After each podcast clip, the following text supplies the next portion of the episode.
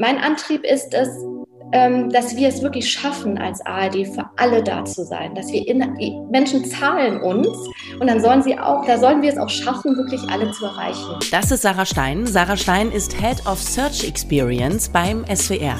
Ihr Spezialgebiet ist also SEO, Suchmaschinenoptimierung. Menschen hinterlassen durch ihre Suchanfragen so viele Spuren in diesem Netz und mhm. wir als Redakteure, Journalisten können uns das so zunutze machen. So und wie das genau funktioniert, das besprechen wir in dieser Folge und Sarah Sarah ist verdammt erfolgreich bei dem, was sie tut und sie ist eine gute Lehrerin. Sie war sogar auch jahrelang Lehrerin. Darüber sprechen wir. Außerdem klären wir, warum sie nie bei der italienischen Vogue angefangen hat und wieso wir alle uns gegenseitig noch mehr supporten sollten, statt uns wegzubitchen. Wenn ich eine Frau unterstütze auf ihrem Karriereweg, habe ich ja am Ende auch was davon. Die Medienmacherin im Gespräch mit Freddy Schürheck. Hallo alle und ganz herzlich willkommen zu einer neuen Folge von Die Medienmacherin. Dieses Mal mit Sarah Stein, ähm, der ich gerne Hallo sagen würde und aber überlege, ob ich ihr einfach nur Hallo sage oder ob ich auf Saarländisch die passende Formulierung habe. Aber hilf mir auf die Sprünge. Sagt man, als Saarländer sagt man auch einfach Hallo, oder? Da sagt man auch einfach Hallo. Genau. Okay, ja, ich, ich habe kurz überlegt, ob es da irgendwie nochmal so einen Begriff gab. Ähm, also, hallo erstmal, liebe Sarah. Hallo, liebe Freddy, vielen Dank und äh, sehr schön. Ich freue mich sehr, in deinem Podcast zu sein. Danke für die Einladung. Ich freue mich sehr, dass du da bist. Und dann auch eben noch eine Saarländerin. Ne? Wir müssen das kurz erklären. Du bist im Saarland geboren. Ich habe ja im Saarland, die Leute, die den Podcast verfolgen, ähm, wissen das, länger gelebt und bin mit dem Herzen eigentlich immer noch da und habe noch viele Freunde da. Ich liebe das Saarland. Deswegen umso schöner, dass wir jetzt dich haben. Aber du sprichst nicht für den SR, sondern du bist ja beim SWR mittlerweile. Was du da genau machst, darauf werden wir gucken. Wir fangen aber wie immer natürlich erstmal ganz am Anfang an. Du musst mir kurz erklären, was war der ausschlaggebende Punkt, wo du gesagt hast, ich möchte gerne in die Medien gehen? Das begann tatsächlich schon ganz früh äh, im Saarland. Ähm, ich habe immer sehr viel gelesen, schon als, als wirklich als Kind, so mit zehn Jahren bin ich damals in St. Wendel in das Mir Münsterhaus nach der Schule gegangen. Das ist eine Bibliothek und ich habe mir dort immer Bücher ausgeliehen. Und das war nicht nur ein oder zwei Bücher, sondern ich habe so Jute-Taschen voll mit Büchern nach Hause getragen. Ich habe war ein richtiger Bücherwurm, ich Bücher geliebt, Literatur.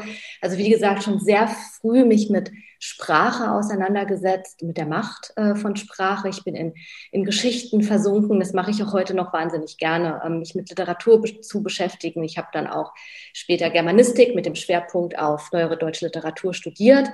Ähm, genau, also der Anfang war schon sehr, sehr früh und es war irgendwie klar, ich möchte Schriftstellerin werden. Das wollte ich dann plötzlich so als, als, als Kind, als Jugendliche. Und ähm, ich habe dann nach dem Abi recht schnell ein Praktikum bei der Saarbrücker Zeitung gemacht und zwar bei einem Lokalteil ganz klassisch, habe im Lokaljournalismus angefangen, ähm, äh, in St. Wendel dann auch, in der Redaktion dort gearbeitet und das war für mich wirklich so die Initialzündung. Ich fand das großartig, auf alle Termine zu gehen und dort wirklich so die, die Menschen dann auch ja, die Menschen in der Region richtig kennenzulernen und ihre Themen, die sie umtreiben. Das hat mir sehr viel Spaß gemacht. Das habe ich dann quasi mit 19 bin ich in den Journalismus rein. Und wie gesagt, hat aber früh angefangen mit Literatur, mit Sprache, mit Büchern. Und dann eben mit 19 richtig losgelegt in St. Wendel. Ich muss sagen, bei St. Wendel denke ich gerade die ganze Zeit an das St. Wendler, also heißt es überhaupt St. Wendler? Oh Gott. Hm? Ja, ja St. Wendler Band Battle da gab's, ähm, das ist schon echt was her, ich glaube so zehn Jahre oder so, da habe ich so ein Band-Battle da moderiert, wo eben unterschiedliche Newcomer-Bands aus St. Wendel und eigentlich aus dem ganzen Saarland, also aus der ganzen Welt kann man sagen, die sind da gegeneinander angetreten, standen auf der Bühne. Und äh, ich habe das damals moderiert. Da muss ich immer dran denken, bei St. Wendel. Ähm, geboren bist du allerdings in Buß. Richtig? In Höcklingen geboren, in Buß hat meine Familie lange gelebt. Da lebt, lebt auch meine Oma und auch noch Tanten. Ähm, genau, die kommen, also mein Ur, meine Ursprünge liegen im Südsaarland, wenn man das überhaupt so sagen kann, das Saarland in Südsaarland. Ja, doch, doch, doch. Saarländer ja. das. Ja, hier gibt es hier gibt's keine bösen Witze über Saarländer in diesem Podcast und vor allen Dingen nicht in dieser Folge. Wir lieben das Saarland, haben wir schon geklärt. Also deine Anfänge eben im Saarland, auch die journalistischen. Dann hast du an der Uni Trier unter anderem studiert, Uni Trier und Uni Mailand. Genau, ich habe ähm, in Mailand ein Erasmus-Jahr gemacht und ja, das war natürlich eine hochspannende Zeit. Da war ich Anfang 20. Ähm, Mailand ist natürlich eine, eine große Metropole, ähm, eigentlich ja gar nicht so wirklich italienisch. Ich glaube, wenn man das wirklich Italien erleben will, ist der Süden ähm, vielleicht dann doch eher das Italien, das man sich so vorstellt, aber die Zeit in Mailand war großartig. Also ich habe da, ich wollte damals zur Vogue. Das war mein großes Ziel. Natürlich, ich bin in Mailand, Vogue Italia, ja. bin ich damals auch hingestiefelt. Ja, so äh, ich und dann auch da stand da vor dem großen Redaktionsschild und habe geklingelt und habe gesagt, ich möchte hier ein Praktikum machen. Geil, ja und? Das hat leider nicht funktioniert. Das war damals so tragisch. Es, es ist, ich habe ähm, ich habe ein tolles Gespräch gehabt. Ich war ganz spontan da und ich habe ja. ein Gespräch. Ich weiß gar nicht, ob das die weiß nicht, mit wem ich damals, ich weiß es nicht, mit wem ich gesprochen habe. Es war habe. mit Sicherheit die Chefin. Mit es war bestimmt die Chefin, klar. Das ist meine äh, Ring-App. Ich stelle sie mal aus. Genau, und ähm, das, das ist vielleicht jetzt die Chefin von der Vogue gewesen, das weißt du schon, ne? War sie bestimmt, ja. Ja.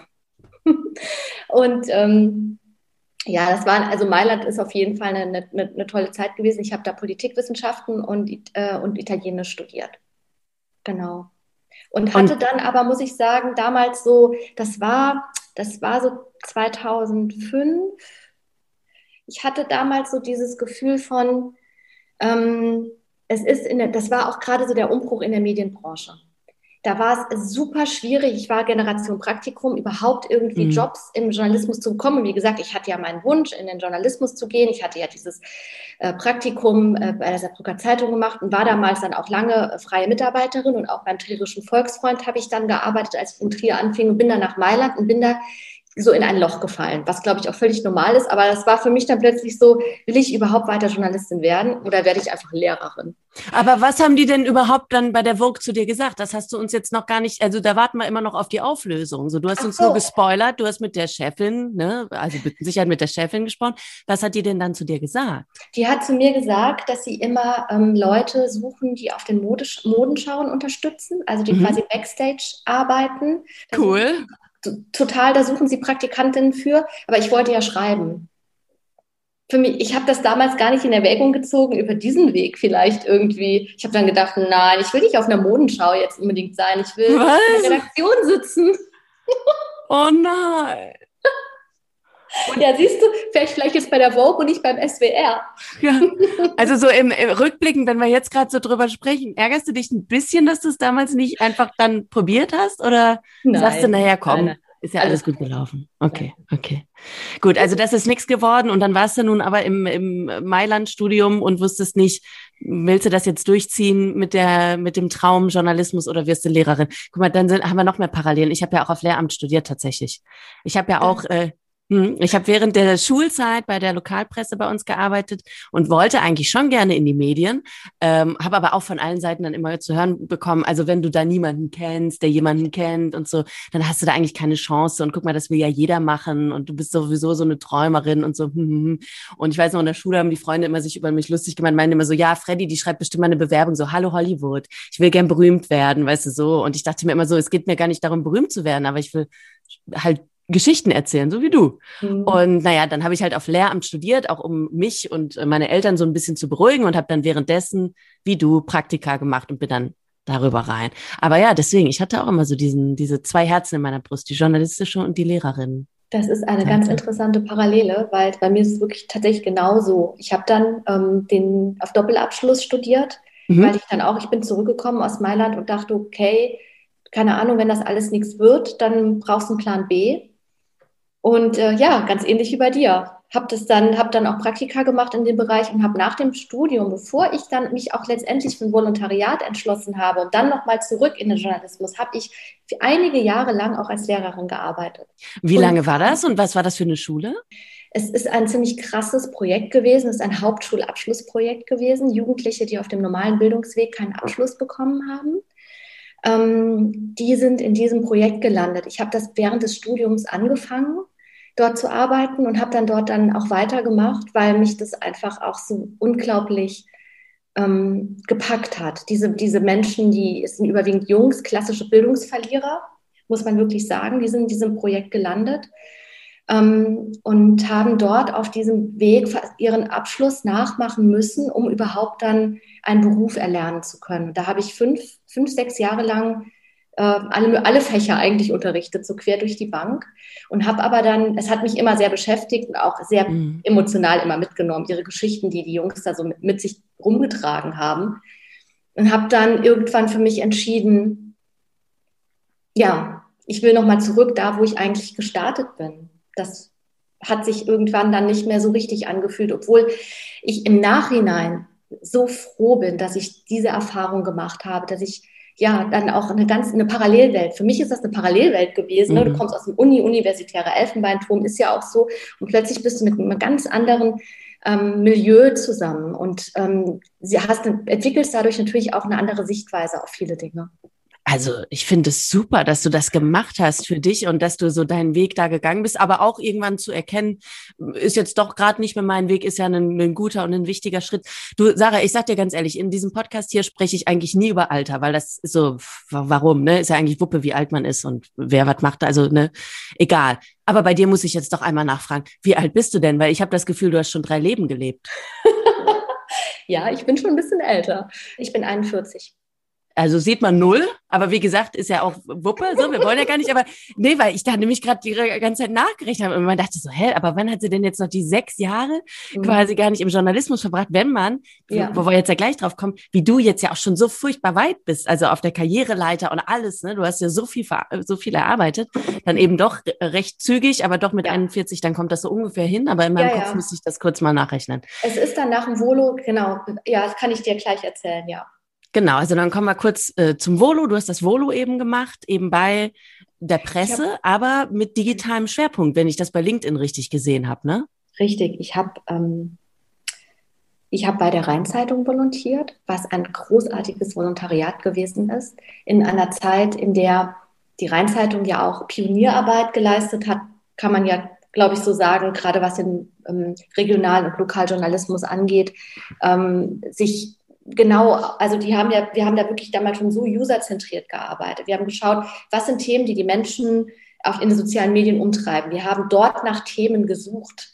Und das ist ja heute für viele immer noch eine große Herausforderung. Das hat, ist in der Rheinzeitung 2010 Standard gewesen. Das ist dort so gelebt worden, gemacht worden. Das war eine tolle Ausbildung mit tollen, ähm, mit tollen Menschen. Und der digitale Schwerpunkt, den ich damals hatte, ich habe in der ähm, äh, Online-Redaktion volontiert, der ist dann nochmal unterstützt worden mit einem Aufbaustudium in, an der Technischen Hochschule in Köln. Das hat mir, da, hat mir auch die Rheinzeitung ermöglicht. Ähm, da habe ich einen Schwerpunkt für Social Media und, und SEO äh, so gehabt. So hat sich das dann auch alles äh, weiterentwickelt bei mir. Ja, und jetzt bist du beim SWR die Head of Search, also der Head of Search Experience. Das ist jetzt was, da muss man jetzt fairerweise sagen, selbst die Menschen, die ähm, immer diesen Podcast verfolgen, viel Medienblogs lesen, werden nicht alle was damit anfangen können, mit dieser Beschreibung. Erklär mhm. doch mal kurz für alle nochmal ganz basic, was ist dein Job? Genau, also ich bin die oder der Head of Search Experience. Das bedeutet, ich leite das Team ähm, Suchmaschinenoptimierung, wobei es ein bisschen weiter gefasst ist, das ganze Thema ähm, Search. Ähm, ich kümmere mich mit meinem Team darum, dass unsere Inhalte, unser kompletter Content im SWR oder vom SWR auch gefunden wird auf den Plattformen, wo wir alle unterwegs sind, sei das jetzt Google oder YouTube. Also wir, wir achten darauf, wir organisieren Schulungen, wir haben einen SEO-Desk, also einen eigenen, wir haben einen Desk eingerichtet, wo wir gerade die Nachrichtenkollegen supporten, die sich immer an uns wenden können. Ähm, wir sind, ja, wir sind die Optimierungs, ähm, Search Experience Optimierungsredaktion im Haus. Und ich habe das Thema ähm, im SWR vorangetrieben, zusammen mit einer Kollegin, das ist die Tatjana Schelkanogova. Die ist gerade in Elternzeit. Die grüße ich an der Stelle mal ganz, ganz Die, ähm, genau, mit ihr zusammen, also ich habe mich um das redaktionelle SEO gekümmert seit 2018 und die Tatjana um das technische. Und wir haben das ja genau gemeinsam vorangetrieben und so hat sich dann auch im SWR jetzt ähm, ein, eigenes, ein eigenes Team gebildet. Ich leite auch noch stellvertretend die Abteilung Audience Development. Da sind wir, da sind wir ein Teil davon. Also dieses große Audience Development dreht sich ja dann darum, dann wirklich die Zielgruppen, die wir haben, weiterzuentwickeln. Und wir sind ein Teil davon mit der Search Experience. Und das Ganze macht ihr ja sehr, sehr erfolgreich. Die Katrin Schlusen, eine gemeinsame Kollegin von uns beiden, die auch beim SWR arbeitet, die hatte mir dich empfohlen für den Podcast. Sie hatte mir geschrieben, Leute, ne, wie ich euch das ja immer sage, ihr könnt mir jederzeit Vorschläge geben, äh, einfach schicken über die verschiedenen Social-Media-Kanäle, wen wir hier einladen könnten. Und Katrin schrieb mir eben über LinkedIn, ähm, dass sie dich da mal vorschlagen würde, weil du eben wirklich so gute Arbeit da machst, dass sich eure Abrufzahlen da irgendwie verdoppeln teilweise. Also dass einfach mhm. viel mehr Menschen als vorher Inhalte vom SWR finden über zum Beispiel Google, weil ihr da so eine gute Arbeit macht. Also wie, wie gut ist es da? Also ich meine, das ist natürlich gut, gar keine Frage, aber was habt ihr selbst da für Zahlen, dass ihr sagen könnt, okay, das, was wir machen, das ist, weiß ich nicht, hat das die, die, die Abrufzahlen wirklich verdoppelt oder verdreifacht oder was auch immer. Was könnt ihr da sehen, ähm, was eben eure Arbeit bewirkt? Weil das ist ja das Gute an digitaler Arbeit, Du kannst die Klicks nachvollziehen. Genau, da sprichst du was ganz Wichtiges an. Ähm, Daten. Also wir, wir versuchen, das datenbasierte Arbeiten immer weiter in den SWR zu tragen. Und wir können es sehen, als wir gestartet sind mit dem Thema Suchmaschinenoptimierung, hatten wir ähm, die überwiegende Zugriffe kamen über, die, also waren Direktzugriffe auf unsere Angebote. Das heißt, die Menschen mussten den SWR schon gekannt haben, mussten irgendwie Berührung mit ihm gehabt haben und um immer wieder zum Beispiel auf unsere Startseite zu kommen, wobei wir ja sagen, jede Seite ist eine Einstiegsseite. Ne? Aus mhm. SEO-Sicht ist das ja alles ein bisschen anders und daran haben wir auch gearbeitet, aber das kann ich gleich erzählen. Ähm, genau, wir sind gestartet mit 30, 20, zwischen 20 und 30 Prozent Zugriffe auf die gesamten SWR-Angebote über Suchmaschinen mhm. und ähm, über 50 Prozent waren es Direktzugriffe oder ich das kann auch noch ein bisschen mehr gewesen sein.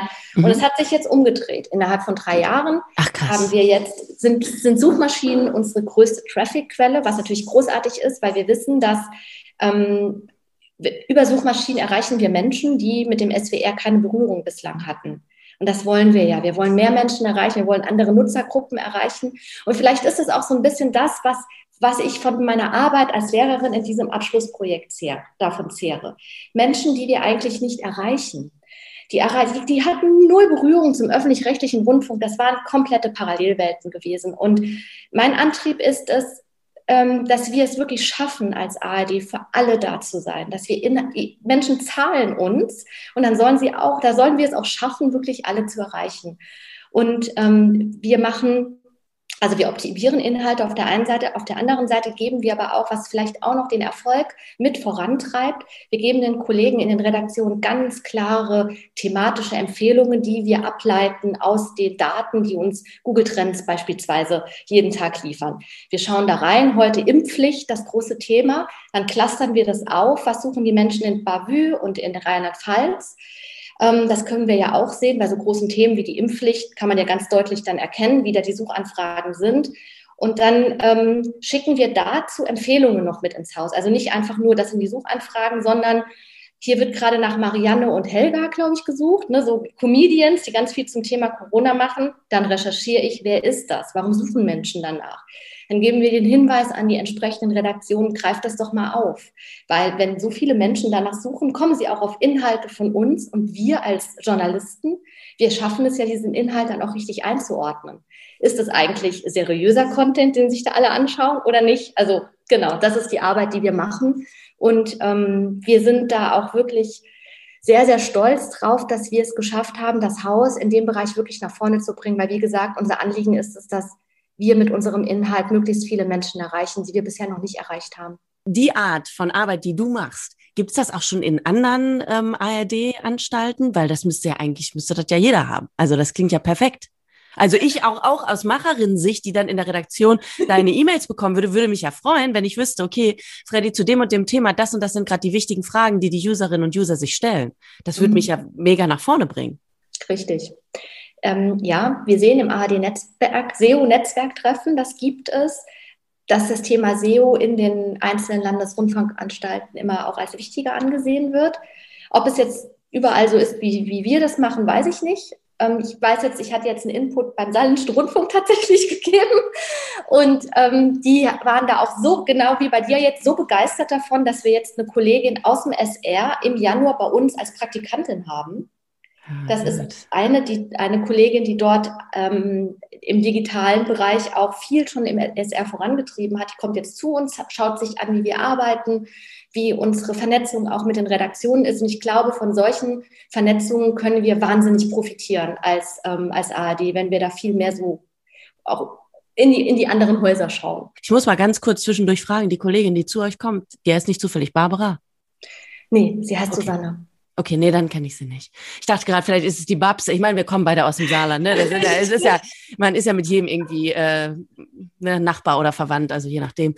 Ähm, also ich finde es mega spannend, was du uns jetzt schon gerade, ich glaube, jetzt ist gerade schon mega Erkenntnisgewinn für sehr viele Hörerinnen und Hörer des Podcasts, die gerade sagen, oh, okay, die Sarah, mh, das ist irgendwie spannend, was die da machen. So wie ihr das jetzt macht mit der Praktikantin dann eben im Januar. Und du hast gerade auch gesagt, du bist zum SR gegangen, hast da ähm, den Einblick in eure mhm. Arbeit gegeben. Macht ihr das regelmäßig, dass ihr dann quasi so Workshops auch mal anderen äh, Medienschaffenden gebt oder so?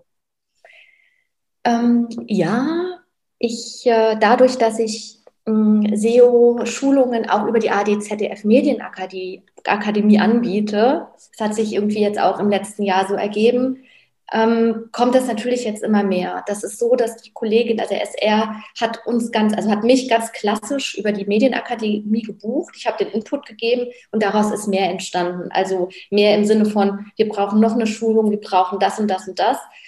Und wir wissen ja auch nicht genau, was in den einzelnen Häusern eigentlich wirklich passiert. Also was, was da jetzt auch gerade beim Thema SEO so los ist. Und das hilft mir natürlich wahnsinnig viel, dass dann auch durch diese ähm, Schulungen bei der AD ZDF Medienakademie das zu erfahren. Jetzt haben wir gerade schon viel darüber gesprochen, wie ihr eben versucht, mit dem, was andere Menschen in Google-Maschinen, also in Google-Suchmaschinen zum Beispiel dann suchen, wie ihr versucht, das quasi in Content zu verwandeln. Mhm. Ähm, aber es gibt ja eben auch noch die andere Seite, die du zuerst ja auch angesprochen hast, eben, dass ihr die SWR-gesetzten Inhalte versucht, ähm, für Suchmaschinen zu optimieren, also dass man die besser findet. Wie macht ihr das? Wichtig ist es, aus der Nutzerperspektive immer zu denken. Also wie würde ein Nutzer suchen? Nicht unbedingt ich selbst suchen, weil wir sind Experten in vielen Gebieten. Wir haben das ganz oft gesehen, wie wir mit Redaktionen Inhalte voroptimiert haben, also in planbare Themen. Zum Beispiel, das ist immer ein ganz interessantes Beispiel, ähm, als der Hochmoselübergang mhm. zwischen, ich weiß gar nicht genau, wurde bei Schweich ist der, glaube ich, als er äh, feierlich eröffnet wurde. Wir haben mit den Redaktionen, mit der Redaktion Trier zusammen, ein, also mit der Lokalredaktion Trier, Studio Trier heißt das ja im SWR, haben wir zusammen ähm, einen Artikel vorbereitet, Content vorbereitet, Videos eingebaut und wir wussten, wenn jetzt die feierliche Eröffnung ist, dann wird das Ding mit Sicherheit total funktionieren. Und dann war die feierliche Eröffnung und der Artikel hat überhaupt nicht performt. Dann riefen die Kollegen mhm. vom Studio Trier an, haben gesagt, Mensch, Sarah, wir haben das doch mit euch optimiert. Was ist denn da los? Und dann haben wir bei Google Trends geschaut und das Thema war an dem Tag auch in Trends, aber niemand hat nach dem Hochmoselübergang gesucht. Welcher Mensch sucht nach Hochmoselübergang? Niemand. Die Menschen suchen nach Brücke. Hochmoselbrücke ja. ist das Hauptkeyword gewesen, das wichtigste ja, Keyword. Und da ist für uns auch an der Stelle klar geworden, wir müssen viel mehr die Nutzerbrille aufsetzen mhm. und also im, im Digitalen weißt du ja auch, ist es ja total einfach. Du kannst den Content einfach nochmal aufmachen, äh, die Keywords austauschen, nochmal ähm, neu publizieren. Das haben wir gemacht und dann hat der Content auch funktioniert. Also man muss sich ähm, die, immer in die Nutzerperspektive reinversetzen und dann gucken, was sind die, wirklich die wichtigsten Keywords? Was brauche ich? Ich brauche eine gute Überschrift, denn es ist ja nicht nur so, dass Menschen über die klassische Google-Suche auf Content kommen, da müssen sie ja schon irgendwie einen anderen Touchpoint gehabt haben. Also zum Beispiel im Radio, wenn du morgens was im Radio zu einem Thema erzählst, dann hören User, aha, aha, dann fangen sie an zu googeln. Das ist der eine Weg, wie Menschen über die Google-Produkte auf uns aufmerksam werden. Es gibt aber noch andere, beispielsweise ähm, Google Discover. Google Discover ist für uns eine wahnsinnig große Traffic-Quelle geworden. Mittlerweile kommen 40 Prozent aller Menschen, die über Suchmaschinen zu uns kommen, über Google Discover. Das ist ein Tool, das algorithmisch gesteuert wird. Das heißt, wenn du mit bestimmten Produkten häufig interagierst, bekommst du die auch in deinem Google-Feed dann auch häufig vorgeschlagen. Und das ist, da musst du auf ganz andere Dinge achten. Da muss ein tolles, du brauchst ein gutes Bild. Du musst auf eine gute Optimierung deines Contents anders achten, wie darauf, weil bei den klassischen, bei der klassischen Google-Suche hast du ja keine Bildvorschau, du siehst nur den SEO-Titel. also die mhm. Überschrift mhm. für Suchmaschinen, die muss da sitzen, während du, wenn du weißt, dass dein Content möglicherweise sehr gut bei Discover funktioniert, wir wissen mittlerweile, bei Discover funktionieren keine Nachrichtenthemen, sondern eher so bunte Themen dann, äh, dann ja, schulen die Redaktionen auch dahin, dass sie dann wissen, okay, ich habe ein buntes Thema, das wird möglicherweise bei Discover, also ein Service-Thema oder so, Rezept, es wird bei Discover angezeigt werden. Ich brauche ein super Bild und ich brauche da auch eine richtig coole Überschrift. Coole Überschriften braucht man immer, mit einem richtigen Keyword. Dann ist es auch wichtig, weil du gefragt hast, dass wir noch auf eine Optimierung achten. Ganz wichtig natürlich, dass der Inhalt ein qualitativ hochwertig ist, sehr gut geschrieben ist, gut strukturiert ist, Zwischenüberschriften mit den entsprechenden Keywords getextet sind. Und dass natürlich auch die Bilder, wir merken auch immer, mehr Menschen kommen mhm. über die Bildersuche zu ja. uns. Kennt man von sich selbst. Wenn man sucht nach was mhm. und guckt sich dann auch am liebsten immer erstmal die Bilder an. Die müssen auch ähm, ja, ordentlich mit Keywords optimiert sein. Okay, also Content-Optimierung, Schlagwortoptimierung. Was macht ihr noch? Wir schicken beispielsweise auch SEO-Kalender ins Haus. Mhm. Ich erkläre, was das ist. Ein SEO-Kalender, da sammeln wir die ähm, häufigsten Suchanfragen in den, der vergangenen fünf Jahre aus Deutschland, deutschlandweit, äh, Baden-Württemberg und Rheinland-Pfalz ähm, und schicken das äh, pro Monat ähm, dann als Kalender ins Haus. Und in diese Such und dieser Kalender ist extrem aufschlussreich. Da sieht man, was zum Beispiel jetzt Thema Rezepte zum Thema Weihnachten, was sind tatsächlich die Rezepte jetzt unter Plätzchenbacken, die die Menschen suchen. Und darauf aufbauend, wenn ich weiß, plötzlich sind, es sind tatsächlich, man kann da auf, in den vergangenen fünf Jahren einen ganz starken veganen Trend erkennen. In diesen Such, diese Suchanfragen, Menschen hinterlassen durch ihre Suchanfragen so viele Spuren in diesem Netz.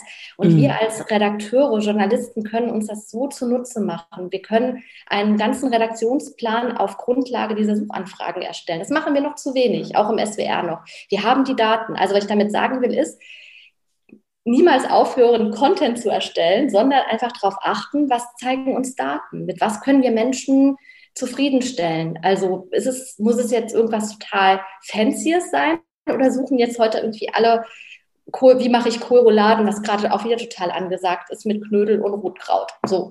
Aber ja, es ist am Ende ist es natürlich das Zusammenbringen von allen Punkten. Ne? Also ich fände es natürlich auch aus Macherinnenperspektive schade, wenn wir uns nur noch an den Google-Fragen abarbeiten. Ne? Also das wollen wir ja auch nicht, dass man dann nur noch sagt, okay, das sind die zehn Fragen und drei Leute äh, machen jetzt die Vanillekipferl-Rezepte, weil das ist Top 1 gerade bei Google oder so. Ne? Man soll natürlich auch noch den eigenen Spirit des Senders, der Redaktion, des Einzelnen irgendwie mit reinbringen ne, und die eigenen Ideen. Aber dass einem das so eine grobe Orientierung gibt, das finde ich ja wirklich, wirklich, wirklich äh, einen spannenden Punkt, den wir absolut vernachlässigt haben, glaube ich, fast alle. Ähm, du sagst jetzt gerade, und das ja. hast du eben auch schon gesagt, wir haben ja die Daten. Mhm. Wer hat die Daten? Also hast du die Daten, weil du eben Head of Search Experience bist und vielleicht auch gutes gute Netzwerke hast? Ähm, oder könnten wir das auch selbst rausfinden, wenn wir einfach mal bei Google, weiß ich nicht, mit Autokorrekturen ein paar Begriffe eingeben, also mit Autovervollständigung und dann schon sehen, bestes Rezept, Autovervollständigung, was ist vegan, und dann weiß ich auch, wie es läuft. Also wie, wie, wie kommt ihr an die Daten? Das ist ganz simpel, das kannst du tatsächlich auch so machen. Das ist auch eine Möglichkeit, Google Suggest, die, also wirklich einfachste Möglichkeit herauszufinden, was wird gerade zum Thema Weihnachtsplätzchen gesucht. Ja. So. Oder Google Trends. Google Trends ist ein kostenloses Tool, damit arbeiten wir sehr viel und schauen uns dann an, was, was gesucht wird. Da kann man auch in, den, in die vergangenen Jahre schauen, wie sich auch Suchanfragen verändert haben. Aber du hast gerade ein ganz wichtiges Thema angesprochen. Ähm, wir machen gerade zu diesem großen Mega, also wir haben jetzt auch als, als SEO, ähm, als Search Experience Team das Klima als das Megathema für uns nächstes Jahr auch ausgerufen. Also nach Corona brauchen wir ja auch nochmal Inhalte und das Klima wird einfach so in den Fokus rücken. Mhm. Das sehen wir ja auch jetzt schon. Wir machen da viel zu wenig, aber wir haben auch dazu Daten. Und ähm, wir können ja, genau, du hast total recht, ähm, zu sagen, wir müssen selbst Agenda-Setting betreiben, Themensetting. Das machen wir das dürfen wir nicht, niemals vernachlässigen, auch wenn wir Daten haben. Aber auch aufgrund der Daten, wir haben die jetzt ausgewertet zum Thema Klima, sehen wir auch ganz starke Veränderungen in den Suchanfragen. Die Suchanfragen der Menschen werden konkreter. Man sieht, dass sie jetzt auch Ängste umtreiben, auch gerade was nach dem, was im Ahrtal passiert ist. Das heißt, wir könnten jetzt einfach auf Grundlage dieser Suchanfragen ähm, endlich mal in die Pushen kommen und uns und interessante Inhalte wirklich nutzerzentrierte Inhalte mhm. zum Thema Klima erstellen. Und dann hatten, hätten wir ein Agenda-Setting natürlich. Also ja. das ist ja ein Thema, das wir schmerzlich vernachlässigt haben bisher. Ja. Ähm, du, wir hatten jetzt gerade schon auch über Google gesprochen und äh, über Networking, das hatte ich schon mal so halb angesprochen. Wie sieht's denn da aus? Bist du eben mit, mit Google, was ja so einfach riesig ist, ist man da irgendwie in irgendeiner Art von Austausch? Hast du da irgendwie versucht, dir Beziehungen aufzubauen in den letzten Jahren? Äh, ja, es gibt hm, das Google Publisher Center, wo man sich Center, wo man sich an Google wenden kann. Ähm, es ist aber jetzt nicht so, dass wir in einem engen Austausch sind. Wobei ich auch natürlich sagen muss, ist natürlich als eine Head of Search Experience auch ein bisschen schwierig, das zu formulieren. Ich habe auch lange mit mir gerungen, ob ich das heute auch ansprechen soll. Das ist natürlich grundsätzlich auch ein ganz schwieriges Thema ähm, für uns als ARD oder überhaupt als, ich glaube, für alle Medienschaffende, mit großen Unternehmen zusammenzutun, die nichts anderes machen, als Inhalte zu aggregieren, keine eigenen Inhalte zu erstellen. Und wir machen uns ja verdammt abhängig von, von, von, von allen. Denn ich, ich hadere gerade so ein bisschen an einer Stelle, weil du kennst bestimmt diese automatischen Antwortsnippets, die es ja bei Google gibt, wo man ja auch jetzt gar nicht mehr klicken muss, um auf den Inhalt zu kommen. Und jetzt hat Google so ein neues Feature gelauncht oder wird es launchen? Ich weiß gar nicht, ich muss nochmal nachschauen. Das heißt ähm, Key Moments und da soll es um Videoinhalte gehen, die User dann angezeigt bekommen auf Google selbst, ohne dass sie noch klicken müssen. Mhm. Wir müssen da nicht mitmachen, wir müssen dann auch strukturierte Daten äh, weitergeben. Google hat auch schon eine Anleitung geschrieben, wie ich das als Content Creator dann machen soll, dass mein Inhalt nur noch bei Google angezeigt wird. Aber ich frage mich, wer macht das? Mhm. Was bringt das uns als Creator, als, als Medienschaffende, als Publisher, nur noch dort unterwegs zu sein? Also wir brauchen, glaube ich, einfach auch andere, andere Wege zusätzlicher. Unsere Stärkung der Erstplattform ist ja auch ein großes Thema in der ARD. Ja. Wichtig, unglaublich wichtig, um uns einfach ein Stück Souveränität zu bewahren. Ganz genau, nicht zu abhängig machen von den Plattformen oder von einer Plattform.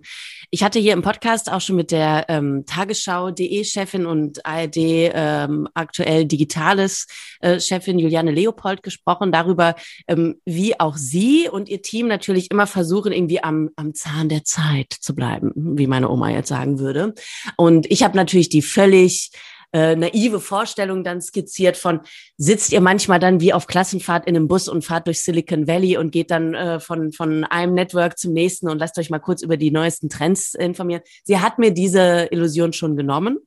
Ähm, wie ist es denn bei dir jetzt persönlich? Wie versuchst du da eben am Zahn der Zeit zu bleiben? Also ich lese viele Blogs, ähm, dann auch äh, habe ich auch verschiedene Newsletter abonniert, unter anderem Google, Google Blog und Google Newsletter ähm, gehe auch auf verschiedene Konferenzen natürlich. Bin auch oft einfach auch so in einem Austausch in den sozialen Medien mit Menschen, die in einem ähnlichen Bereich arbeiten wie ich. Und ja, da ist schon ein permanenter Austausch über verschiedene Wege. Für, für alle diejenigen jetzt, die gerade auch den Podcast hören, die selbst zum Beispiel auch eine Homepage haben oder sowas, mhm. ne? Oder eben auch wirklich einfach im Netz gefunden werden wollen. Was hast du denn da für Optimierungsvorschläge? Ich weiß nicht, ob man es darauf wirklich jetzt runterbrechen kann, aber für Tipps, wenn, wenn jetzt eben jemand zuhört und sagt, ja, ich möchte auch mit den richtigen Sachen bitte gefunden werden.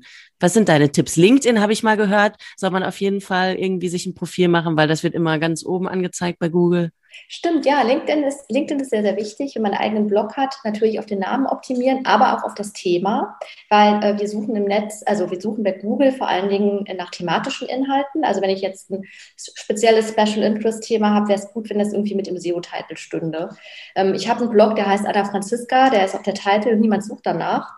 Das heißt, ich muss, ich muss gucken, ähm, weil ich meinen Titel dann auch nicht ändern wollte, weil ich dachte, ich bleibe jetzt dabei. Der heißt deshalb so, weil der ist benannt nach meinen beiden, beiden Omi Omis.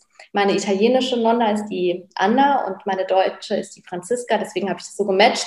Aber da muss ich immer schauen, dass meine Inhalte gut optimiert sind. Also das ist ein guter Tipp. Ähm, inhaltlich optimieren, auf den eigenen Namen optimieren.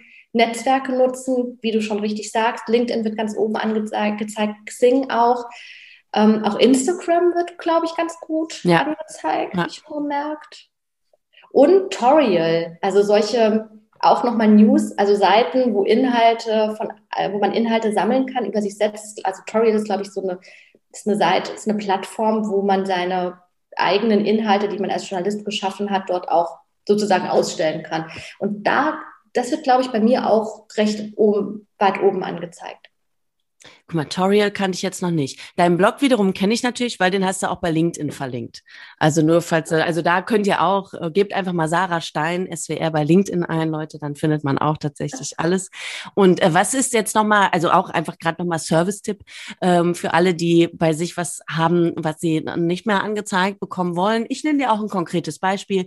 Bei mir wird angezeigt, ganz, ganz oben, tatsächlich ein furchtbares Video, das ich mal gemacht habe zum Thema Digitalradio. Da sollte ich für die ARD so eine Art Mini-Werbespot quasi drehen. So, was ist ein Digitalradio? Wofür braucht man das? Du sagst jetzt zu Recht, oh Gott, wie alt ist denn dann dieser Beitrag, wenn es ums Digitalradio geht? Ja, genau so alt ist der Beitrag. Das war noch auf dem Hallberg vom Saarländischen Rundfunk. Und dieses scheiß Video werd ich nicht los, egal wie viel man danach noch gemacht hat. Das Video findet man in jeder Suche. Wie kriege ich das denn weg? Ja, da treffen mehrere Dinge aufeinander, die dazu führen, dass das Video immer weit oben steht. Zum einen ist es wahrscheinlich eines der ältesten Contents über dich und mit dir. Und wenn Inhalte älter sind und auch immer wieder angeklickt worden sind, haben sie natürlich bei Google auch ein entsprechendes Ranking. Mhm. Und äh, der Artikel, das, der, das Video hat sich ein schönes Ranking erarbeitet in den vergangenen Jahren und wird deswegen weit oben angezeigt. Was du tun kannst, ist ja dafür zu sorgen, dass deine anderen Inhalte über dich besser performen, dass sie häufiger angeklickt werden. Versuch, die gut zu optimieren. Gib denen nochmal einen neuen Zeitstempel. Fass die nochmal an, wenn du da selbst rankommst. Mach einen neuen SEO-Titel rein. Mach irgendwas Neues, sodass Google erkennt, ach, da gibt es von Freddy Schürheck was Neues, wenn danach gesucht wird, dass man das weiter oben anzeigt. Das wäre. Ja, das ist vielleicht was. Da versuche ich mal, also ich versuche, oder ich klicke die anderen auch vielleicht einfach zu Hause, wenn mir mal langweilig ist, so eine Million Mal an und dann performen die ja automatisch besser. Du nickst hier schon im Videocall. Ich finde auch, das ist eine gute Idee. Versuch es mal. Ich bin ja. mir nicht ganz sicher, aber. Oh, aber ich glaube tatsächlich auch, dass einige ähm, äh, solche Probleme haben. Entweder mit alten Fotos oder ja. so, die dann ne, im Netz sind, alte Videos, irgendwas, was nicht ganz so gut äh, irgendwie einmal getroffen hat und jetzt ist es aber irgendwie immer noch da. Du sag mal, für deinen Themenbereich, für deinen Bereich beim SWR, wir haben gerade schon drüber gesprochen, ihr seid natürlich sehr, sehr fortschrittlich, ihr seid da auch sehr gut aufgestellt im SWR mit dem X-Lab und so, mit dem Innovationsbereich beim SWR. Das wirkt alles wirklich sehr supported auch einfach von, von der ganzen Anstalt, dass da wirklich der Wille da ist, äh, einen ne neuen Weg zu gehen. Gibt es trotzdem was, was du dir in deinem Bereich jetzt ähm, momentan noch wünschen würdest? Also es ist so, wie du sagst, wir sind in der in Innovationsmanagement und digitale Transformation, so heißt die neue IDT, das ist der Bereich, wozu wir auch gehören, wo die jetzt Direktion mit Thomas Dauser, der unser neuer Direktor ist, das ist ein, wir sind eine ganz wunderbare Abteilung oder eine ganz wunderbare Direktion ja jetzt mit wirklich, wie du sagst, da passiert ganz viel. Ähm, da wird wirklich viel vorangetrieben. Wir haben viele Ideen und sind ja auch so ein bisschen der Game Changer, sollen wir ja sein. Und sind, sind wir auch. Also wir sollen das Haus unterstützen auf diesem Transformationsweg und der nicht einfach ist. Und was ich mir wünsche, ist, dass wir es tatsächlich schaffen, dass wir den Anschluss an die Redaktion nicht verlieren. Das ist gerade so ein, für uns in diesem ganzen Change-Prozess eine ganz große Herausforderung. Wir arbeiten mit so vielen Überfliegerideen auf der einen Seite und auf der anderen Seite bin ich mit meinem Team ganz eng in, mit den Redaktionen verzahnt, weil wir ganz eng Zusammenarbeiten und ich sehe da ihren, ihren Pain, den sie auch mit diesen Veränderungen haben.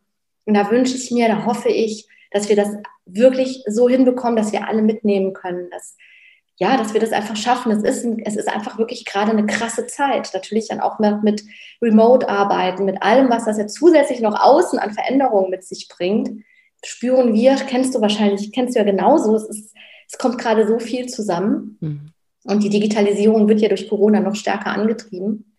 Ähm, ja, ich wünsche mir, dass wir, dass wir das einfach als Haus schaffen. Also ich finde es wirklich sehr bewundernswert, was du da alles schon angestoßen hast und erreicht hast auf deinem Karriereweg, also vor allen Dingen doppelten Karriereweg ja quasi. Wir haben ja schon gehört, du hast quasi schon zwei Leben mindestens gelebt. Ähm, noch eine Frage ähm, relativ zum Schluss zwar, aber trotzdem auch sehr wichtig. Ich spreche ja hier bewusst immer mit starken Frauen eben aus der Medienbranche, ja. weil man doch einfach merkt, dass in vielen Bereichen immer noch zu wenig Frauen am Start mhm. sind, auch teilweise zu wenig Support untereinander einfach da ist Total. und das Ding der Stutenbissigkeit leider Gottes immer noch am Start ist. Du nix gerade auch. Welche Erfahrungen hast du selbst denn eben als Frau jetzt auf diesem Weg gemacht? Hattest du mal das Gefühl, du wirst vielleicht nicht ganz ernst genommen oder wirst vielleicht auch bevorzugt bei irgendwas, weil du eine Frau bist? Oder welche Erfahrungen hast du da gemacht? Mm, dadurch, dass wir zwei Frauen waren, die das im SWR vorangetrieben haben, jeder mit seinem Schwerpunkt, bei mir der redaktionelle, bei Tatjana der technische, haben wir uns sehr schnell auf ein Standing erarbeitet. Und weil alle gemerkt haben, die beiden treiben was voran, was gerade super wichtig ist und es gibt auch Erfolge. So. Aber auf diesem ganzen Weg habe ich von Frauen sehr wenig Unterstützung erfahren tatsächlich. Mhm. Und ich merke auch, dass da so, so unsinnig und äh, wie es auch ist, dass, dass, Frauen sich da immer noch so viel im Weg stehen, mhm. anstatt dass sie sich gegenseitig nach oben ziehen, so wie Männer das machen. Wir müssen, wir müssen uns viel mehr, viel mehr supporten. Also ich habe jetzt das Problem nicht, im SWR ist es wahrscheinlich, bei WDR ist es auch ähnlich. Es gibt in, in den Führungspositionen immer noch, es gibt jetzt immer mehr Frauen, aber es gibt natürlich auch mehr, immer noch mehr Männer. Und äh, das spiegelt sich ja auch in unserer ganzen Themenplanung wieder in dem, was wir an Inhalten machen. Mhm. Ne, ich habe oft, als ich noch Redakteurin in der Homepage-Redaktion gewesen bin, Themenvorschläge gemacht an meinen Chef. Ein männlicher Chef guckt auf Themen ganz anders wie eine Frau. Und ich glaube, das sind alles so Dinge, die wir aber auch nur als Frauen dann wieder gemeinsam vorantreiben können. Wenn ich eine Frau unterstütze auf ihrem Karriereweg, habe ich ja am Ende auch was davon. Also, ja. ja. Ja, und das ist ganz, ganz wichtig. Und die Caro Kebekus, die Comedian, die du ja auch kennen wirst, ja. hat ja gerade ein ganzes Buch drüber geschrieben. Das heißt, es kann nur eine ja. geben. Das ist jetzt im Oktober rausgekommen. Und das geht eben auch genau um das Phänomen. Und da hat sie neulich auch jetzt bei der, ähm, bei äh, der Frankfurter Buchmesse, bei einer Lesung auch nur gesagt, Leute, warum ist das eigentlich so? Wir sind schon zu wenige. Und die paar, die da sind, tun sich dann noch nicht mal zusammen. Und dann sagte sie auch, aber gut, warum ist das meistens so? Weil wir halt wissen, es gibt nicht genug Platz für alle. Das zeigt die Erfahrung. Am Ende sitzt eben nur eine Frau am Tisch und das möchte bitte dann ich sein. Aber wir müssen trotzdem dafür kämpfen, dass einfach noch mehr Plätze geschaffen werden und dass wir irgendwann äh, wirklich gar nicht mehr nur diese eine Frau haben. Dann gibt es auch keinen Kampf mehr um den einen Platz der einen Frau. Ja, und ich möchte auch, wir sind überwiegend Frauen im Team, was ich so einfach nur geil finde. Frauen, die sich mit Datenanalyse auseinandersetzen, die Business-Analystinnen sind. Meine SEO-Consultants sind überwiegend Frauen. Und wir haben jetzt gerade den Fall, dass eine ist in Elternzeit, ähm, zwei sind in, eine ist in Mutter, eine Elternzeit, eine Mutterschutz und die andere geht äh, Ende des Jahres in Mutterschutz. Also drei, die jetzt gerade dann frisch Mama geworden sind oder Mutter werden, ähm, finde ich jetzt als Chefin auch eine riesen Herausforderung. Ich finde das, ich, ich versuche gerade alle dazu zu animieren, ähm, zu bleiben. Also weil wir durch jetzt durch Remote-Arbeiten einfach ganz andere äh, Voraussetzungen haben. Mhm. Warum muss ich jetzt anderthalb Jahre wenn ich das will, um Himmels Willen. Ja, unser System gibt uns diese großartige Möglichkeit.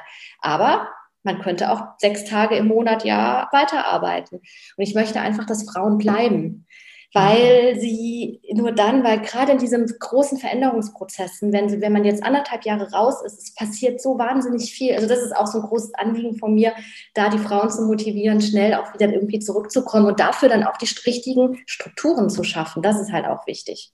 Und guck, und deswegen, ich sag's jetzt nochmal, ist es gut, wenn man Chefin wie dich hat, die da eben ordentlich was voranbringen. Und zwar auf allen Ebenen. Und ganz ehrlich, Du hast eben ja auch schon gesagt, es war gut, dass du damals diese Erfahrung als Lehrerin gemacht hast. Ja. Ich glaube es auch. Es tut uns allen gut, wenn wir nochmal in ganz andere Bereiche gehen und sei es nur für die Social Skills, die man nochmal ganz woanders lernt, der Umgang mit ganz anderen Leuten und so. Das Mindset verändert sich. Ah, du hast schon alles richtig gemacht. Also ich glaube, es ist auch am Ende ist auch, glaube ich, gut. habe ich nicht, aber. Gut, das Vogue-Ding, das hättest du natürlich damals annehmen müssen. Ne? Das, das, e, aber egal, das, wenn du es nicht bereust, dann bereue ich es auch nicht. Aber nein, nein, alles gut. Ich bin was man, glaube ich, auch merkt, ich bin richtig, ich bin einfach total froh, dass ich die Möglichkeit habe, so viel zu bewegen. Ja. Und ich glaube, das ist auch nochmal so ein Schlüssel, was ja auch zu einer Zufriedenheit im Job auch total beiträgt, dass man ja wirklich das Gefühl hat, auch gebraucht zu werden und was voranzutreiben. Und das ist richtig toll. Sarah, vielen, vielen Dank dir für deine ganze Zeit. Ähm, das hat sehr, sehr viel Spaß gemacht, mit dir zu sprechen. Und äh, auch im Namen von allen Podcast-Hörerinnen und Hörern kann ich dir jetzt schon sagen, wir haben alle sehr viel von dir gelernt. Also im Prinzip immer noch Lehrerin vom Herzen her und dafür vielen Dank. Das stimmt. Vielen Dank dir auch. Es war sehr schön. Leute, vielen Dank an dieser Stelle wie immer, dass ihr es bis hierhin geschafft habt und zugehört habt. Es war mir eine große Freude, mit der Sarah zu quatschen. Falls ihr euch generell zum Thema Online-Journalismus noch ein bisschen weiter informieren wollt, dann hört doch mal die Podcast-Folge hier mit Formatentwicklerin und Onlinerin Daniela Wojtowicz. Oder ihr checkt die Folge mit Influencerin und Gründerin der Insta-Beratung folgerichtig Claire Devlin. Welche Folgen das jetzt genau im Einzelnen waren, das weiß ich auch nicht mehr so genau, aber vielleicht könnt ihr das ja mal googeln. Wenn meine Schlagworte stimmen, dann findet ihr es.